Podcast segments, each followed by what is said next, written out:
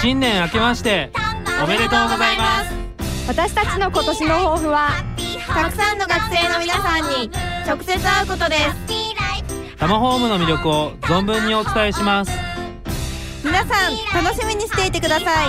タマホーム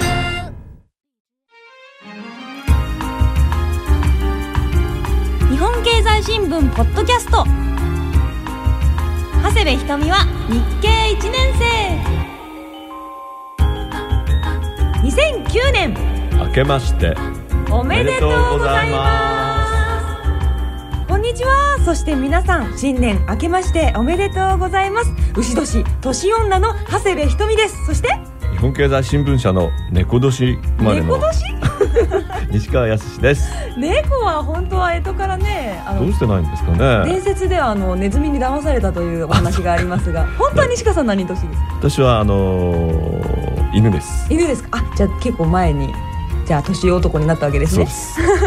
じゃあ今日は犬と牛ではい。はいお届けしたいと思いますが新年ですよ西川さん。そうですね。はい。ポッドキャストをお聞きの皆さんはどんなお正月ですかね？そうなんかこうゆっくりこう家族でくつろいでるとかどっか旅行に行って聞いてるとかですね。楽しみですね。素晴らしいです。実はですねブースにもですねお正月気分のものがマイクの前に置いてあるんですけれども。門松。はい。そして。牛の置物がそうですね。置かれています。牛が踊っていてハートマークの可愛いですね。可愛いです。門松もね手のひらサイズでとても可愛いんですけれども、さて皆さんどんなお正月を迎えているんでしょうか？経済的にはどうも先行きが見えないまま年越しという雰囲気になっていたんですけれども。そうですね。あのうん。前回の配信でもお話ししましたけども、はい昨年ですね急速にあの11月12月と景気が悪くなっていって、それがまあ雇用問題に波及してですねいわゆる派遣切りこの言葉はよくないんですけどね切るっていうのはね、うんうん。人なんですからそんな切られちゃたまったもんじゃないんですけども まあ消費についてももう安いものばっかり売れていると,、うんうん。えー、とどっかありましたね。はい。去年のですね12月26日の、えー、と日経新聞の3面なんですが、はい。異例の年末値下げと大手小売がですねどんどんどんどんセールを前倒ししていると。あるいはポイントを20倍つけちゃうとえー、20倍ポイントは素晴らしいですすごいねですね。あー。でもあの書き入れ時ですよね年末というとそれなのに値下げをするというと消費者的には嬉しいんですが経営側からしたらどうなんでしょう？厳しいですよね。うん。ただもうやっぱり売れてくれないとあの流通業っていうのは成り立ちませんからね、はい。少しでも多く売って、えー、と利益を上げないと利益というか売り上げを上げないと利益も出てこないということになります、その小売業が値下げをするというのはやはり危機的状況といいますか、すすごいですよね、うん。それとアメリカでももうなんか実質セールが始まっているっていうへえ早いですね。ありました、あららら。これは国際そうですね。二面ですねえーと国際2面、い。12月25日。アメリカの年末商戦失速してしまいましうたクリスマスだというのに。そうですね。写真はもう50%値引きって書いてますよ、ええあの子を持つ親にはとても嬉しいなと思いますけれども。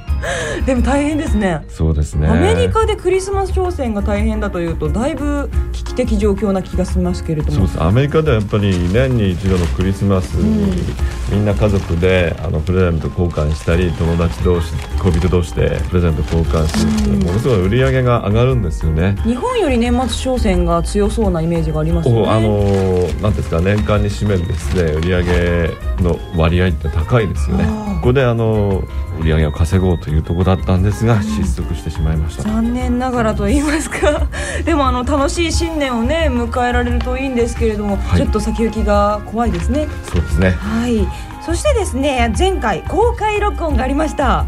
どうでしたでしょうか皆さん。楽しかったと思います。楽しかった人手を挙げてください。皆さんパソコンの前で iPod を聞きながらああが手を挙げてくださってます。私も手を挙げます。わーい。私たちも手を挙げています。が公開録音にお越しいただいた皆さん本当にありがとうございました。ありがとうございました楽しかったですね。はい。そしてですねメールをいただいています、ペンネームモカとミホポールさんからいただきました。こんにちは。公開録音とっても楽しかったです、えー、12月19日の日経1年生ネクスト出版記念公開録音。仕事の都合で開始20分ほど遅れてしまいましたがとても可愛い長谷部さんを間近で見れて間に合ってよかったと思いました。ありがとうございます。いつもポッドキャストで聞いている番組に自分が参加しているというのは何とも感動のひとときでした。これから番組を聞くときは長谷部さん西川さんがとても身近に感じると思いました。会場も超満員で番組の人気度合いを肌で感じました。予想以上の超満員のため日一本ネクストが足りなくなってしまったらしく当日手に入りませんでしたが郵送を心待ちにしています。また公開録音があればぜひ参加したいと思います。これからも応援していますので頑張ってください。ありがとうございます。そうなんですよ。そうですね。本が足りなくなりましたね。そうなんですよ。実はですねキャンセル待ちの方もあの並んでくださったそうでありがとうございます。ありがたいんですが手に渡らなかった方にはちゃんと郵送しましたので、はい。もう届いていますかね。もう届いていらっしゃるそうです。皆さんありがとうございました。また公開録音したいですね。やりたいですね。はい。そしてですね残念ながら参加できなかった方からもメールをいただいています。ペンネームタイさんからいただきました。今回の公開録音とっても楽しそうでしたね。自分も行きたかった。また絶対にやってくださいね。あと日一本ネクスト買いました読んでみると改めて今年1年が大変動の年だったことを実感します。振り返れた意味でもこの本に感謝です。去年の漢字一文字が変でしたからそうですね。はい、とても激動の1年ということが身に染みて分かったんですけれども日一本ネクストを見るとね2008年を集約したような感じがすると思うんですけれども前回のね青い表紙の日経1年生という本もまだ絶賛発売中ですので、はい。そちらの2冊をねぜひあの手に取ってみてください。そうですね。ブルーと緑両方揃えると気持ちいいですからね、そうですよ、はい。素晴らしい本棚に皆さん並べてください。で今日はですね新年日一は明るく元気に2009年こうなったらいいなをテーマにですね夢のある1年のスタートを飾りたいと思いますということで2009年の始まりも楽しくいきましょう。日本経済新聞ポッドキャスト長谷部ひとみは日経1年生。今年もよろしくお願いします。よろしくお願いします。長谷部ひとみは日経1年生はタマホームと日本経済新聞社の提供でお送りします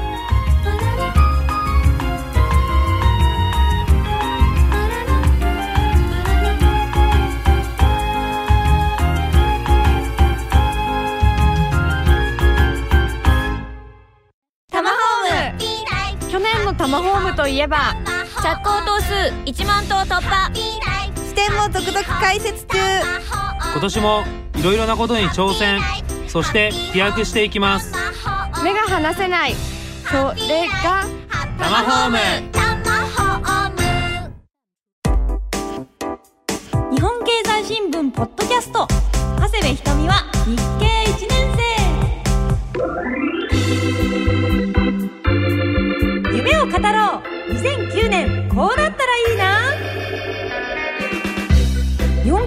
新聞ポッドキャスト長谷部ひとみは日経1年生。1月1日の配信ということでお正月バージョンでお届けしていますが今日は2009年がこんな年になったらいいなをテーマに経済はもちろん世の中のさまざまなことそして個人的なことまで夢をテーマに西川さんとお話ししたいと思います。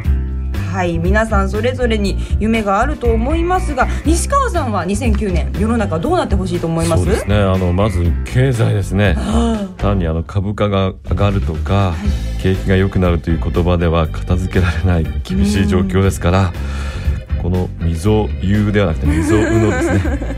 あの麻生さん聞いてますか？ずっと言われてしまいますね。未曾有の経済危機と言われている理由とから回復するためのですね方策これをどうやって見つけていくんだろうかっていうところがポイントになるかもしれません、はい、特に派遣社員の方をはじめ仕事の問題が厳しくなってますよね。そうですね。あの昨年の12月23日、はい、75歳のお誕生日を迎えられた天皇陛下は、はい。我が国においても経済の悪化に伴い多くの国民が困難な状況に置かれていることを感じています働きたい人々が働く機会を持ち得ないという事態に心が痛みますと非常に異例の感想をおっしゃっていますよね。今まで当たり前だった仕事はあるんだと思っていたことが当たり前でなくなってしまう時代になんとか活気があってですね仕事が頑張れて時にちゃんと遊べて休めてという暮らしができる時代が求められてるんですよね。当たり前のことができないんですね。うん実はですね前回の公開録音で2009年こんな1年にしたいという願いをですね会場に来てくださった日一リスナーの皆さんにアンケートを答えていただいたんですよ。こんなに皆さんが書いてくださいました。さあ皆さんいろいろな1年を考えているそうなのでご紹介したいと思います。まずはペンネーム真央さんからいただきました。えー、2009年の願いは仕事に就くこと。すがに。仕事ですね。はい先ほどの西川さんのお話がまさに真央さんも思っているそうなんですけれども仕事に就くことはやはり大変なんですかね？あのやっぱり仕事についていないとですね、うん、お金を使うのが怖くなってくる。怖くなってくるんですか？そうなんですよ。だから収入がないいうことは蓄えでしばらくしのがなくてはいけない支出ばかりになってしまう怖さですね、ね、だからもう物が買えないっていうそういうこう心理的な圧迫まで来ちゃうほどその失業っていうのは厳しいことなんですね。それがまた日本経済の、ね、消費活動にもつながっていきそうですね。そうですね。そしてなぎさんからもいただきました。派遣切りや内定取り消しと不安なニュースが多かった2008年2009年にはもっとたくさんの人が幸せを感じられる仕事に就けるようになってほしいです。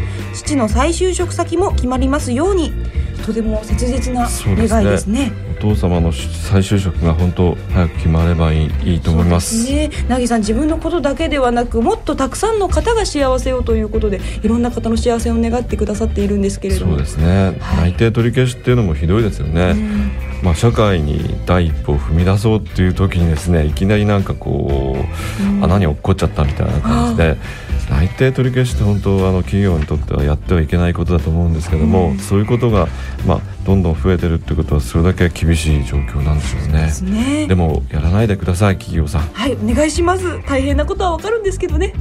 そして鳥方さんからもいただきました。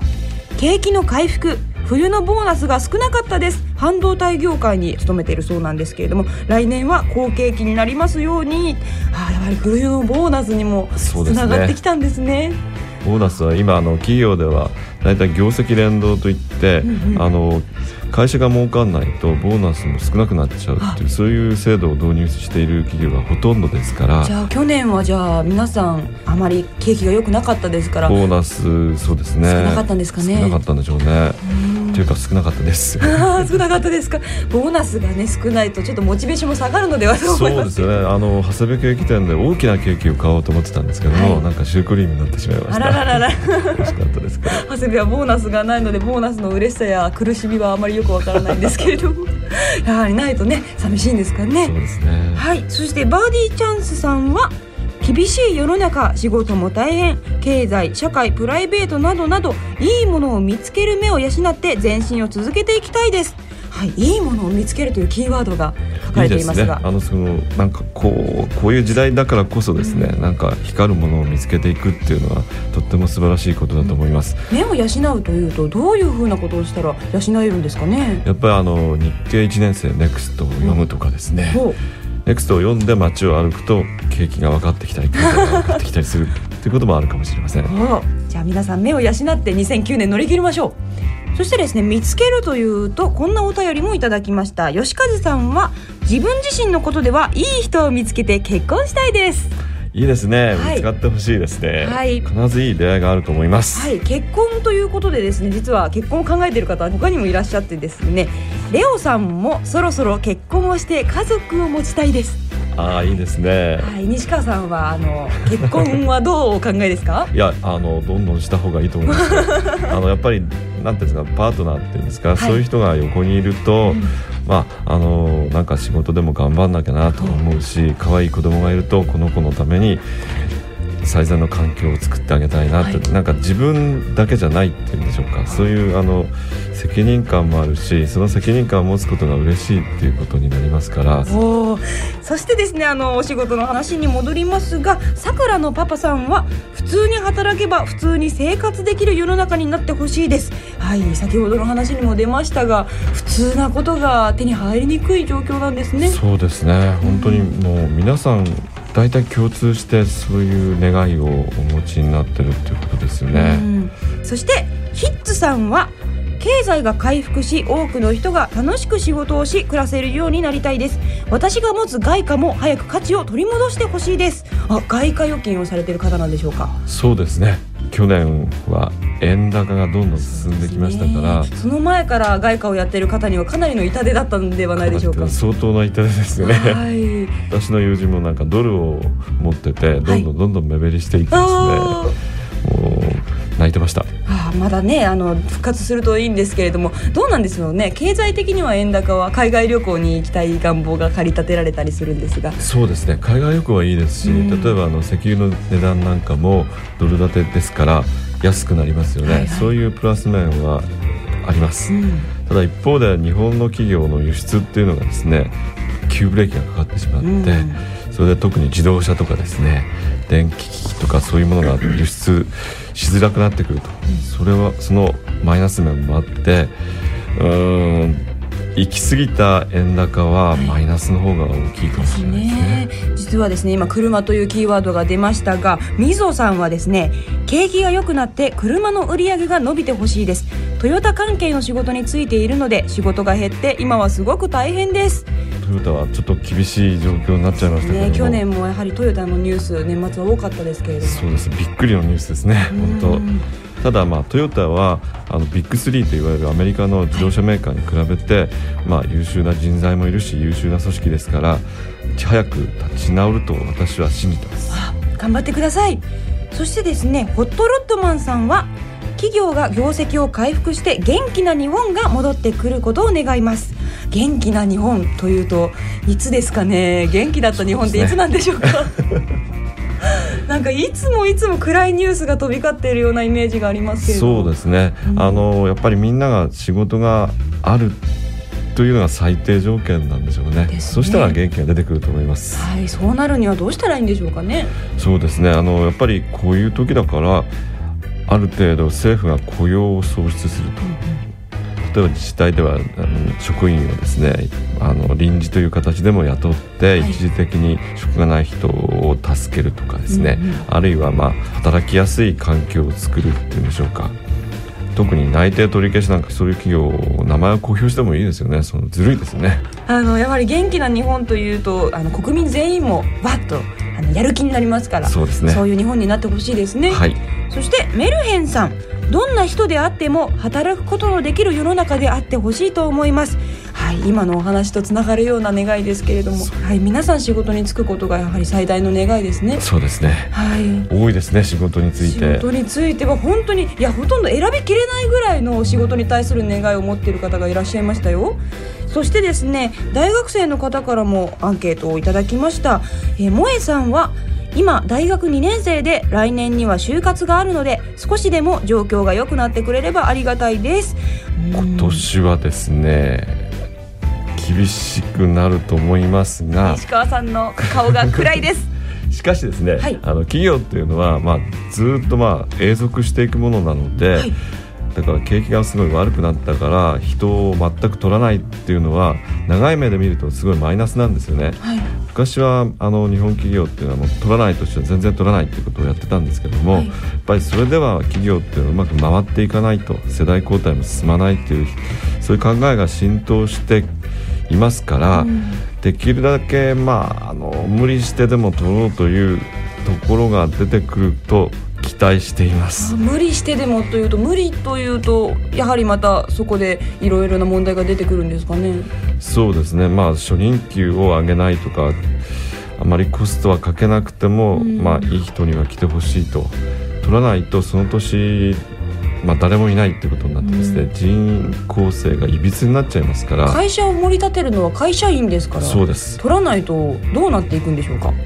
その間ポカッと穴が開いちゃうと、うん、本当いろんな仕事のですねあの継承っていうんですか、うんうん、引き継ぎとかそういうことができなくなっちゃいますからね、うん、経営者の皆さんぜひ安定的に採用するようにしてほしいですね。そうですよね。あのだんだんね定年退職をする方は毎年いるんですから、はい、新しい人を取らないとどんどんあの会社も少子化のようになっていくわけですから。そうですね、うん、それとやっぱり私からの経営者の方へのお願いですが、はい。中途採用もですねどんどんやってほしいなと、うん。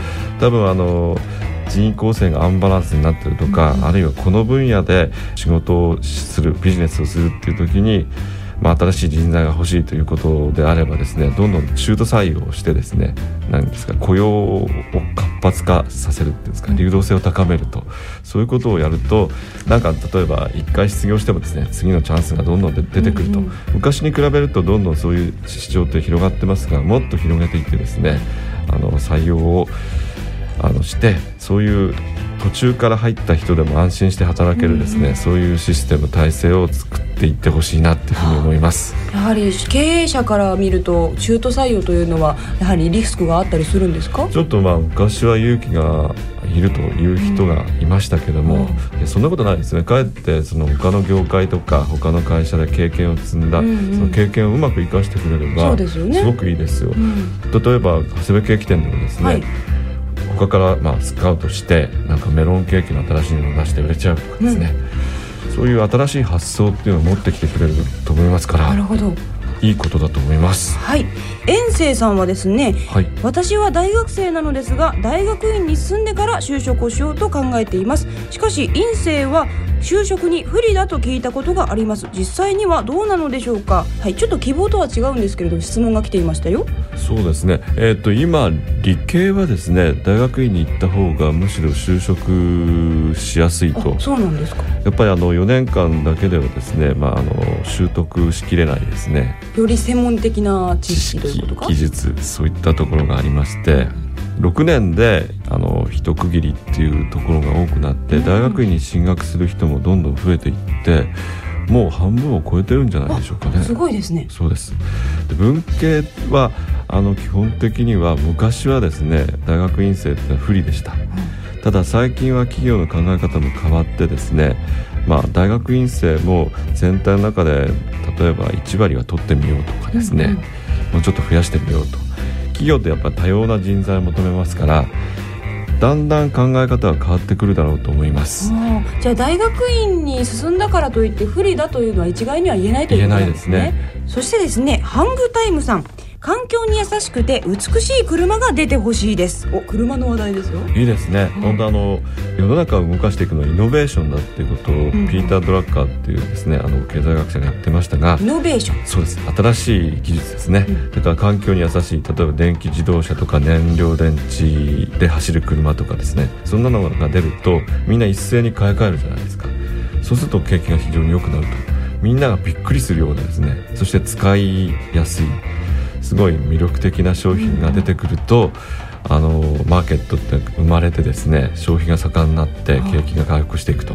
でイノベーションっていうのはその不況の時期に起きやすいんですよ。そうなんですか？そうなんです。逆境こそチャンスだというかそうです。お素晴らしい そういうことなんでしょうか？あららら。あの環境に優しくて美しい車ということなんですけど、はい。私小さい頃テレビでソーラーカーを見てあ太陽の力で走るなんて素晴らしいと思ったんですけれども、はい。あの屋根の上に大きいソーラーがドンと乗っていましてこれはでも街中を走るにはちょっと恥ずかしいなと思ってしまったんですね。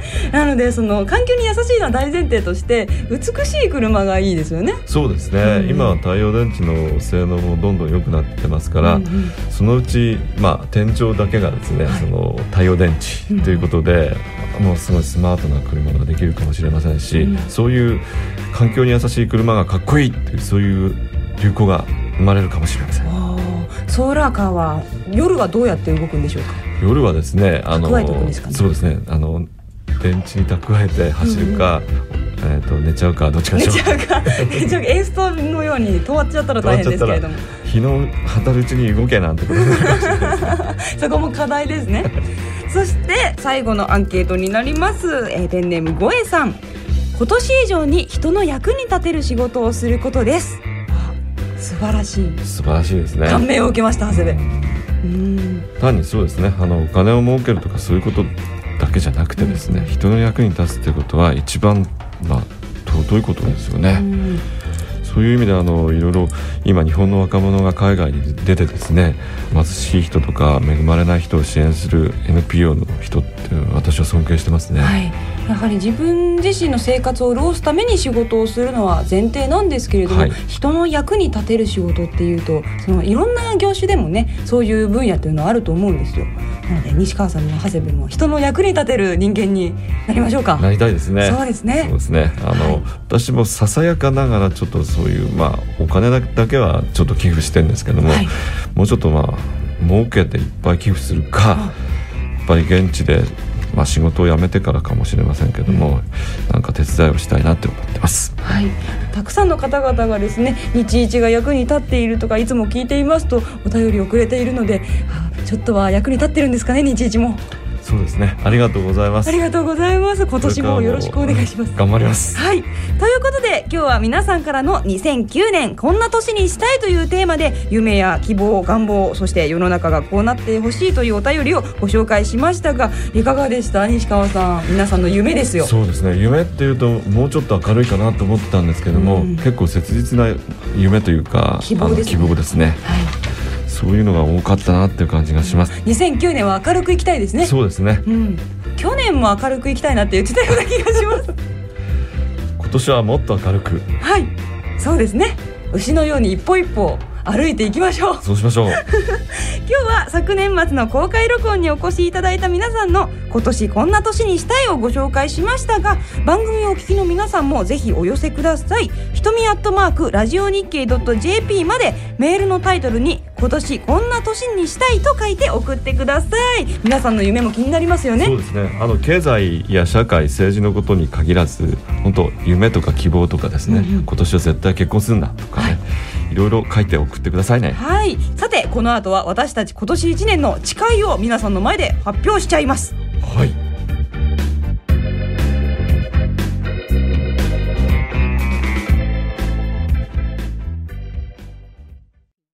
長谷部ひとみです。女優になった頃から広い視野を持つことを意識してきました。日経を読んでいるのは自分のアンテナを広げたいという気持ちからかもしれませんが増えてきた。日本経済新聞。お申し込みは0120-214946日経よく読むまで。ここで日本経済新聞社からのお知らせです。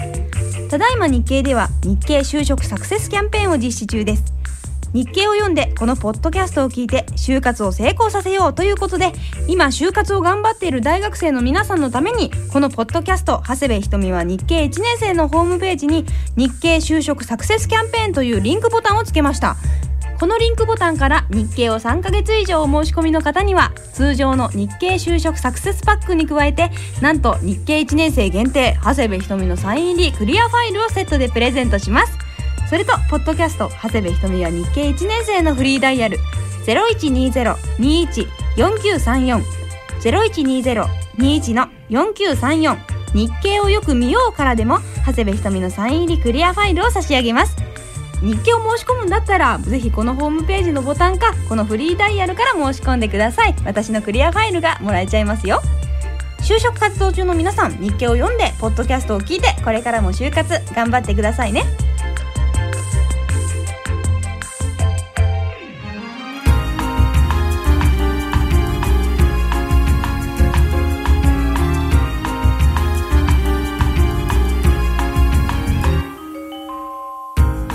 済新聞ポッドキャスト長谷部ひとみは日経1年生。今年最初の配信ももうお別れの時間になりました。実はですね今日スタジオに来たらスタッフさんからですね書き初めをやりましょうと言われたので 半紙が用意してあったんですよ。それであの何を書けばいいんですか？と言ったら今年の誓いを書いてくださいということで私と西川さんでそれぞれ書きました。まず西川さんはい。何を書きましたか？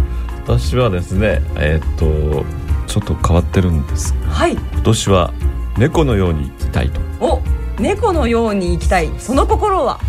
まああの猫はいつもポーカーフェイスですよね、はい。それでニャーとか言ってこう自由にこうまああの動いてますけども、はい。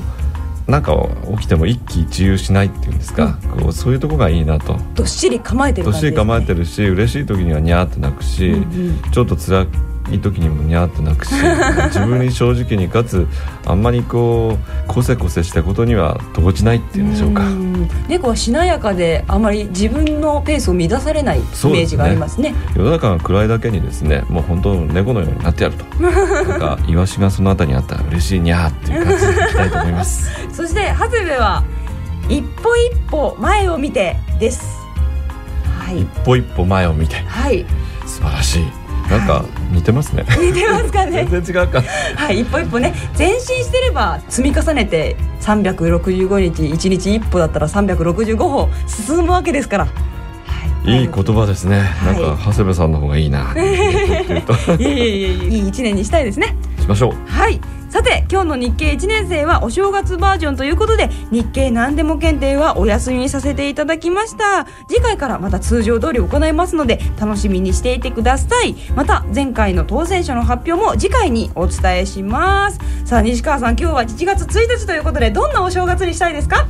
そうですね。あのーちょっと本を読んでですね、はい、あの勉強してですねさらにあの今年の配信に備えたいと。できるだけ分かりやすく、えーと、為替の予想なんか外れちゃったけど そういうことはないようにしたいと思います。西川さんはお正月1日からとても勉強家ですね。勉強します。はい。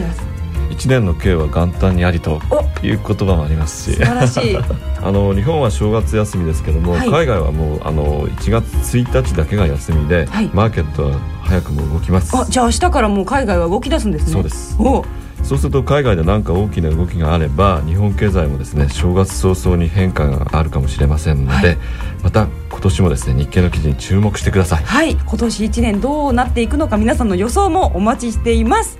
さて日本経済新聞ポッドキャスト長谷部ひとみは日経1年生。次の更新は1月15日の木曜日です。お相手は牛年の今年好きな焼肉はロース。長谷部ひとみと。私の好きな焼肉はカルビ。日本経済新聞の西川康でした。焼肉が食べたくなりました。それでは皆さん今年もよろしくお願いします。また次回お会いしましょう。せーの。バイバイ。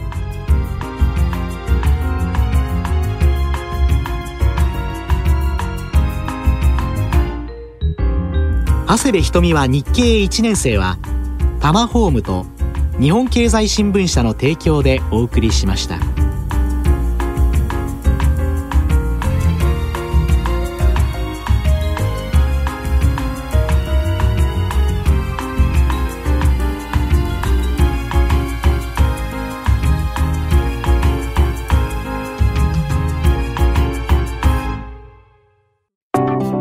長谷部瞳です。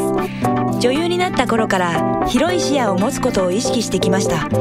嬉しいという気持ちも100人いればきっと100通りある。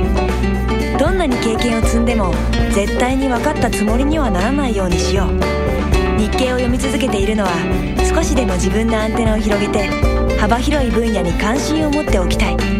そんな気持ちが働いているからかもしれません。世の中の動きが見えると自分ももっと頑張らなきゃってとても前向きになれるんです。